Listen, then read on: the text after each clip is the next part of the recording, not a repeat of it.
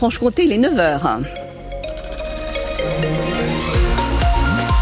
Et si vous êtes euh, sur la route euh, Prudence, il y a des travaux du côté de la départementale 228 et la départementale 203, des travaux sur le pont de Salan et une déviation est mise en place. Nous aurons quelques nuages, Dimitri, aujourd'hui. Oui, quelques rares trouées à l'est du Douai de la Haute-Saône, quelques averses aussi, mais dans l'ensemble, ce seront bien des nuages et un temps plutôt sec hein, quand même tout au long de ce mercredi et avec également une douceur toujours suspecte hein, pour une fin janvier jusqu'à 13 à Baume-les-Dames, Besançon et Vesoul. On aura 9 à Mèche et Pontarlier. Une avancée judiciaire deux ans après le crash de Sharm el en Égypte. Ah oui, la nouvelle est tombée ce matin, 20 ans après ce crash qui avait fait 148 morts en 2004. Le parquet de Paris a requis un procès pour l'ex-patron de la compagnie égyptienne Flash Airlines.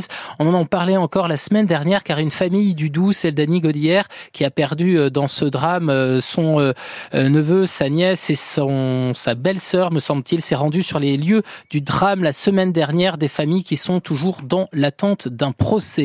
Retour maintenant sur l'accident mortel de la chapelle sur Furieuse dans le Jura, accident qui a coûté la vie à deux jeunes du Doubs d'une vingtaine, d'une vingtaine d'années. Leur voiture est allée percuter un poids lourd hier vers 6h30. D'après les premiers éléments de l'enquête, ce serait une vitesse excessive sur une route mouillée qui aurait provoqué cet accident.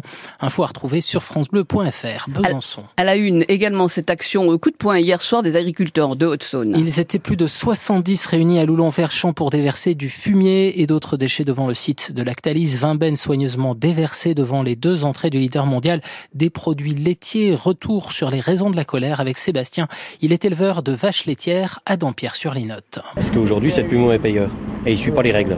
C'est-à-dire que Lactalis, euh, normalement, il y a un cahier des charges où euh, il doit euh, suivre pour payer les producteurs de lait, mais Lactalis ne veut pas suivre ça parce que c'est pas son avantage. Donc à chaque fois, il change les règles dans son intérêt à lui. Donc aujourd'hui, on va lui montrer qu'il n'a pas non plus tout le temps les règles et nous, on va changer les règles avec en faisant cette démarche. Aujourd'hui, le meilleur, alors quand on parle du prix du lait, on parle au 1000 litres. 480, c'est celui qui paye le mieux sur le département de l'Automne. Lactalis est à 405, numéro 1 mondial. Donc quand on est numéro mondial, on est capable logiquement de payer correctement ses producteurs. Et si on veut maintenir la production laitière en France et sur un secteur, il faut savoir payer correctement ses producteurs. Sinon, demain, on sera obligé d'aller chercher du lait à droite ou à gauche. Et puis voilà, ça sera la fin d'un outil de travail aussi pour euh, les transformateurs comme pour nous, producteurs de lait. La colère de Sébastien Éleveur à Dampierre sur les notes au micro France Bleu de Charlotte Schumacher. Des agris qui vont aussi bloquer la RN19 au rond-point de la Vaugine à Vesoul à partir de 10h ce matin.